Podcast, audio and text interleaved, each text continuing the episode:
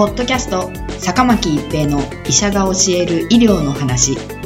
この番組は大学病院の内科医であり医学博士である坂巻が疾患や予防医療といった医療に関してお話しする番組ですそれでは今回の番組をお楽しみください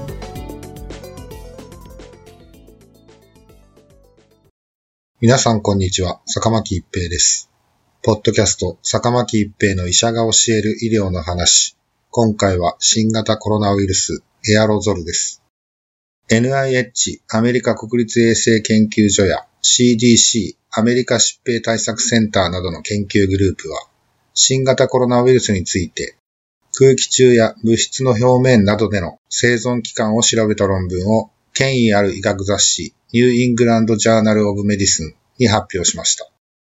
新型コロナウイルスについて霧のように空気中に漂ういわゆるエアロゾルという状態でも3時間以上生存できるとする論文です。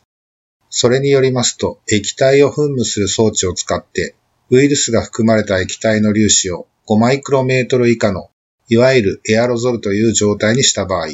3時間が過ぎてもウイルスは生存していました。一般に空気感染では5マイクロメートル以下の飛沫核により感染し、飛沫感染ではこの飛沫核に水分がついて5マイクロメートル以上となった飛沫により感染します。飛沫核は小さくて軽く、なかなか落下しないので長距離移動することになり、空気感染します。それに対して飛沫は大きくて重いので、2から3メートルしか飛ばず、落下するので、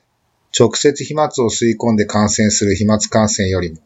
落下した微生物が手について、この手を口や鼻に持っていって感染する接触感染が主な感染経路と考えられています。飛沫感染予防は咳エチケットです。感染していて咳やくしゃみをする方が飛沫を飛ばさないようにマスクをするのが基本です。もしもマスクがなければ咳やくしゃみをするときにティッシュやハンカチで口を覆う。それもなければ上着の内側や袖の内側で口を覆うなどの方法があります。しかしながら新型コロナウイルスの感染様式として小さい粒子でもウイルスが一定の時間生存できることが確認されたことから研究グループではエアロゾルによる感染が起こり得ると結論付けています。一般の方に関してはよっぽどの近距離で咳やくしゃみをされるなどがない限りエアロゾルによる感染が問題になることはほとんどないと思っていただいてよいでしょう。問題となるのは医療従事者です。咽頭や鼻腔から検体採取するときや、重症肺炎の方に人工呼吸をするための管を入れる相関という行為の時に問題となります。CDC はエアロゾルが発生しやすい医療現場で働く人などに対し、N95 などの専用のマスクを着用するなどした上で、新型コロナウイルス感染者に対応するようガイドラインに明記するなど厳重な対策を求めています。研究グループはこのほかプラスチックや金属、紙などの表面でウイルスの生存期間も調べました。それによりますと銅の表面では4時間、ボール紙の表面では24時間経つと生存しているウイルスは検出できませんでしたが、ステンレスでは48時間、プラスチックの表面では72時間にわたりウイルスが大幅に減少しながらも生存することが確認されたということです。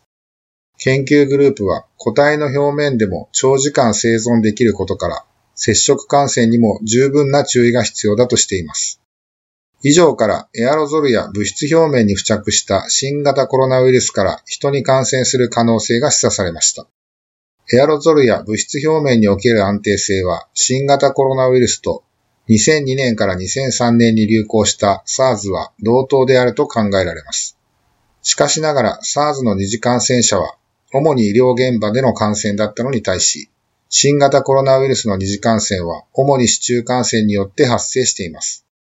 新型コロナウイルスの無症状感染者が感染に気づかず、または気づく前に感染を拡大させている可能性があると考えられます。新型コロナウイルスの感染様式としてエアロゾルによる感染の可能性が指摘されたわけですが、基本的には飛沫感染と接触感染です。飛沫感染の予防は感染者がマスクをして飛沫を飛ばさないようにすることですが、新型コロナウイルスでは無症状でも感染させる可能性があり、無症状の方もマスクをするのが理想です。また、一般に予防としてはマスクは役に立たないと言われていますが、飛沫を直接吸い込まない効果や、ウイルスがついた手で直接口や鼻を触りづらく、接触感染予防にもなる可能性があります。接触感染予防策として手洗いやアルコールによる手指消毒が重要なことは言うまでもありません。